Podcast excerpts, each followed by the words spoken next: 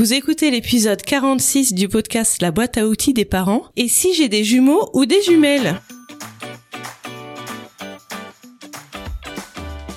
Bonjour, je m'appelle Juliette Cerceau et je suis ravie de vous accueillir sur la boîte à outils des parents. Je suis coach parental et coach de vie certifié. La boîte à outils des parents, c'est le podcast dédié aux parents d'enfants de la naissance à l'adolescence. Chaque mardi, je vous donne des outils concrets, applicables facilement et immédiatement pour vivre une parentalité plus épanouie.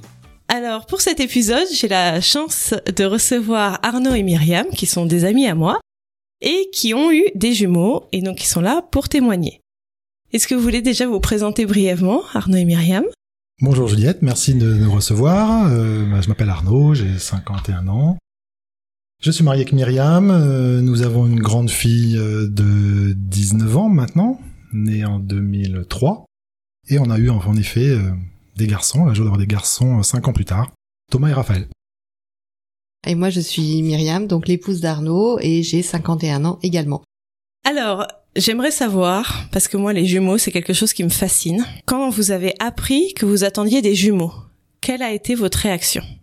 On a été très surpris. Alors euh, j'allais, euh, j'avais une visite chez le médecin parce que j'avais eu quelques soucis et que je craignais que la grossesse ne se passe pas bien. Donc c'était vraiment en début de grossesse. Et pour me rassurer, elle m'a dit bah euh, on va faire une écho. Et là à un moment, elle m'a dit ah bah vous allez respirer très fort. Et je me suis dit qu'est-ce qui va se passer? Et elle m'a regardé, et elle m'a répondu bah parce qu'il y en a deux. Voilà. Arnaud était pas là. Euh, il travaillait, j'étais toute seule avec Juliette qui ne savait pas que j'étais enceinte, donc j'ai respiré effectivement très fort et en rentrant à la maison, j'ai tout de suite appelé Arnaud pour le prévenir. Et je te laisse dire ce que tu as dit. Je ne me souviens plus précisément, mais je me souviens que j'étais au travail, en effet, que tu m'as appelé et que tu étais quand même euh, pas en pleurs, mais un petit peu inquiète, un petit peu sous le choc. Euh... Voilà. Et la première réaction d'Arnaud, ça a été de dire ah non mais ça vient pas de chez moi, il y en a pas chez moi. C'est à quoi j'ai répondu mais chez moi non plus. Et voilà. Et ça a été la grosse surprise effectivement parce que bah il y avait pas jumeaux dans notre famille quoi, du moins pas à notre connaissance. Après on a appris qu'il y en avait mais de façon très très éloignée et, euh, et que je n'avais pas subi quoi, je n'avais pas suivi de traitement et voilà. Après on a appris que le l'âge finalement euh, où les femmes peuvent le plus avoir de jumeaux, c'est 37 ans et j'avais 37 ans. C'est bon à savoir ça. voilà, si on veut éviter. ok. Et alors, comment ça s'est passé après?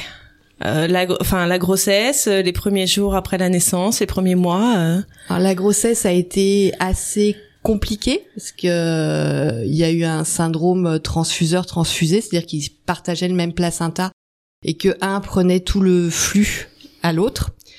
Donc ça, voilà, ça a été détecté euh, bah, lors d'une échographie encore et euh, on est tombé sur un échographe qui connaissait très très bien ce syndrome, qui nous a orienté très très vite à Poissy. Donc en l'espace de trois jours, j'étais opérée, donc euh, avec une intervention in utero au laser où on coupe le, placenta en deux pour euh, enlever les, les liaisons qu'il peut y avoir.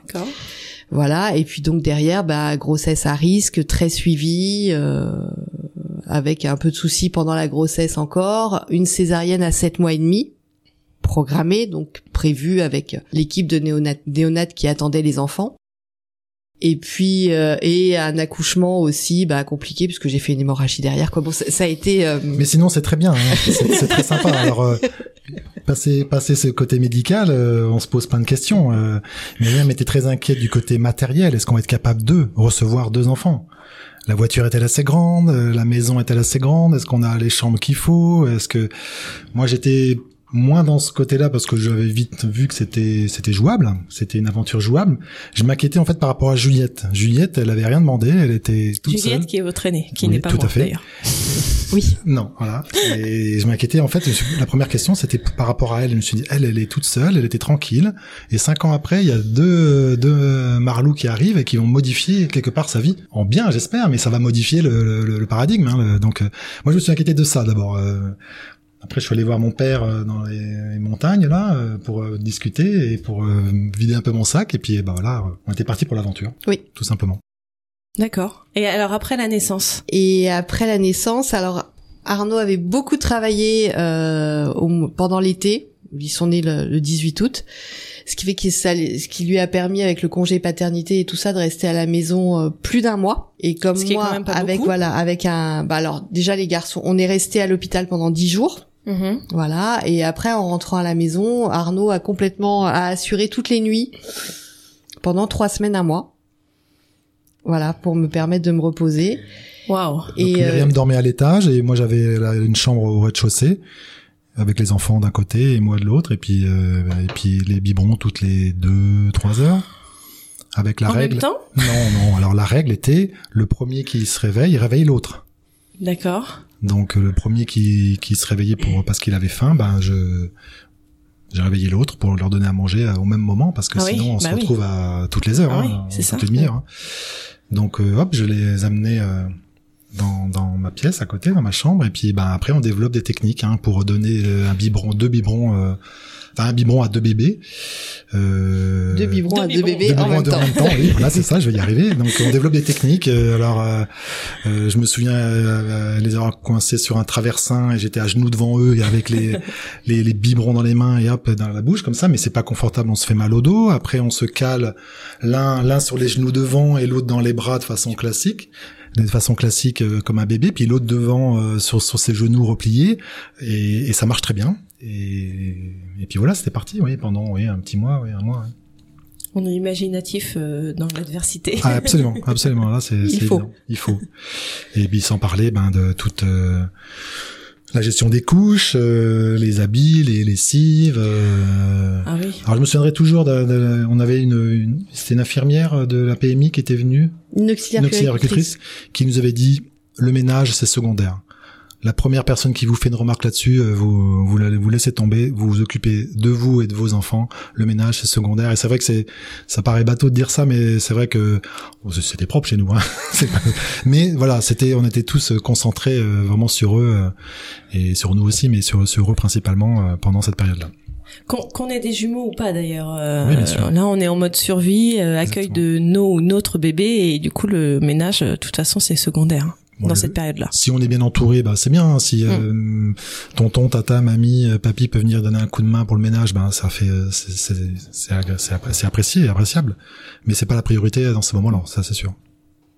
Ah et même, euh, elle nous avait aussi dit qu'un bébé, ça avait pas besoin d'être lavé tous les jours, contrairement à Juliette où on avait un rythme très très strict et, et où on faisait très attention à tout et tout. Alors là, le fait que c'était le deuxième et le troisième, ou que c'était des jumeaux, je, je ne sais pas ce qui a prévalu le plus, mais effectivement, les garçons, dès le début, on les a lavés tous les deux jours. Quoi. C'est, c'est- Ouais. À aucun moment, ça nous est venu à l'idée de laver tous les, de les laver tous les jours, de les changer tous les jours. Et puis, bah, finalement, ils s'en sont très très bien portés. et heureusement. Et, et Juliette, dans tout ça, justement? Alors Juliette a été quand on lui a annoncé que c'était des jumeaux, alors c'était assez rigolo parce que sa meilleure amie euh, avait un petit frère en même temps. En même temps que... Quoi, vous- a eu un petit frère, voilà, ils ont les nos, nos fils ont, ont un mois d'écart. D'accord. Et donc sa meilleure amie l'a su avant elle et euh, l'avait un peu fait rager et donc quand on lui a dit euh, bah, qu'elle avait deux petits frères, elle a dit ah, bah, je vais le dire à Chloé parce que moi j'en ai deux. Et Vlan Voilà, et non, non, elle s'en est, elle avait déjà 5 ans, donc c'est vrai qu'elle était quand même un peu grande et elle s'en est très très bien occupée. Elle nous a beaucoup aidé, elle a été d'un grand grand secours et euh, et elle n'en a jamais été jalouse ou voilà, je- elle- il n'y a jamais eu de signe euh, désagréable de sa part euh, avec ses petits frères, du moins jusqu'à ce qu'ils soient plus grands. Mais euh, voilà, tant qu'ils étaient Et- petits, elle s'en occupait très très bien. Et comment vous faisiez pour euh, laisser de la place à Juliette quand vous, vous en aviez deux à vous en occuper? En, en fait, euh, en fait, Juliette participait beaucoup, participait beaucoup hein, d'elle-même. hein. Elle avait, elle avait deux, deux poupons euh, grandeur Ouais. nature, donc elle participait à, à, à leur vie. Et puis, euh, quand euh, on n'était jamais réellement deux avec les, les, les, les deux, les deux, les jumeaux, hein. on était, c'était, c'était au moins une personne, une personne suffisait. Donc l'autre était disponible pour Juliette. Donc soit on était avec elle, soit elle était avec nous en train de nous occuper des enfants. Donc elle était jamais mise de côté. Ça s'est passé assez, assez naturellement. Et c'est vrai que l'écart d'âge, les cinq ans, ont été quand même, nous ont vraiment facilité euh, la vie. J'imagine des jumeaux arrivant en deuxième position derrière un enfant qui a deux, trois ans. Ça doit être une autre, une autre paire de manches. Euh, Cinq ans, c'était un âge euh, appréciable, vraiment. Et Juliette a, a vraiment très bien, c'est très bien intégré à, l'équipe en fait, hein, à l'équipe Mm. euh, parce que c'est un travail d'équipe, en fait, tout simplement. La parentalité en général, c'est un Oui. travail d'équipe. Mm. Et quels ont été les moments les plus durs que vous avez rencontrés? Les premières nuits. Oui, les premières nuits, oui. Même si Juliette, et, euh, on connaissait donc euh, la, gestion d'un enfant avec, Juliette, la deux en même temps, c'était quand même un petit peu l'inconnu, hein, même s'il y avait voilà, une part d'aventure, comme je dis, c'est vrai que là les premières nuits sont, sont compliquées. Hein, euh, quand vous avez un enfant déjà qui pleure et on ne sait pas pourquoi, quand vous en avez deux, alors là, bon bah. Donc oui, c'est premièrement, mais donc je pense que c'est assez, assez normal, assez naturel. Hein.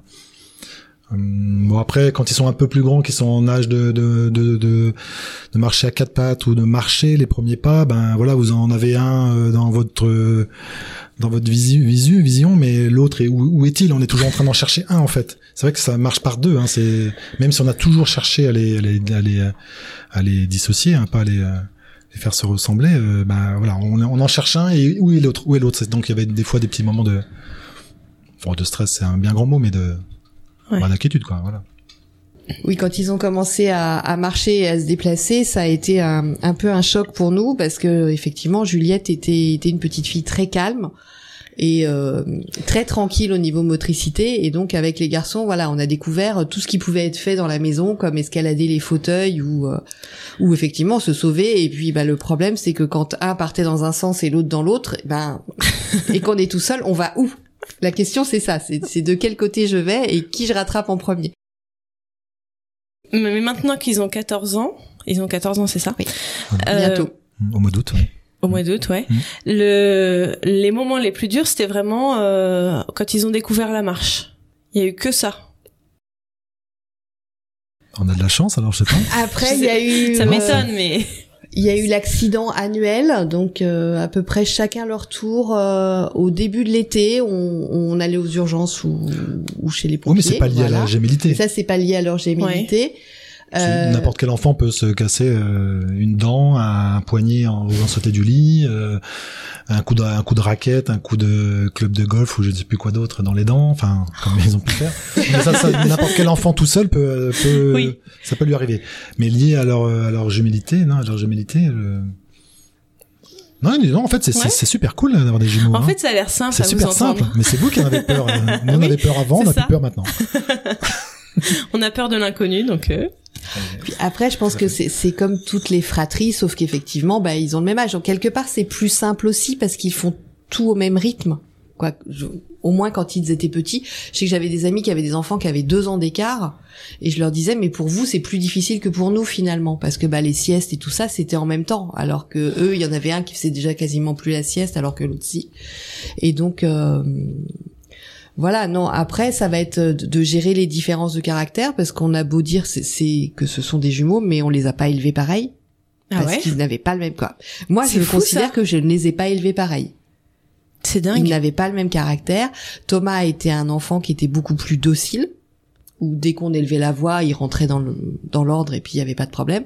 Raphaël, il se il s'opposait systématiquement. Donc euh, il y a plein de choses où étant toute seule avec eux, euh, j'allais pas au conflit avec Raphaël parce que je sais que je savais que ça allait prendre des proportions de dingue pour des choses toutes petites. Donc je laissais passer, alors que je laissais pas passer pour son frère et sa sœur, ce qui est profondément injuste. Mais mais voilà. Oui, c'était ta- la réalité, enfin ta réalité, ta réalité. Ouais. Et toi, Arnaud, tu, tu les as élevés pareil? Oui, oui, je pense que je les ai traités pareil. Après, c'est par rapport à Juliette. Euh, je reviens toujours à Juliette. Euh, c'est deux garçons. Donc moi, quand j'ai su que c'était deux garçons, déjà, je me suis dit, ouille. Je, suis un garçon, je sais ce que c'est, donc je me suis dit deux d'un coup, ça va être sportif.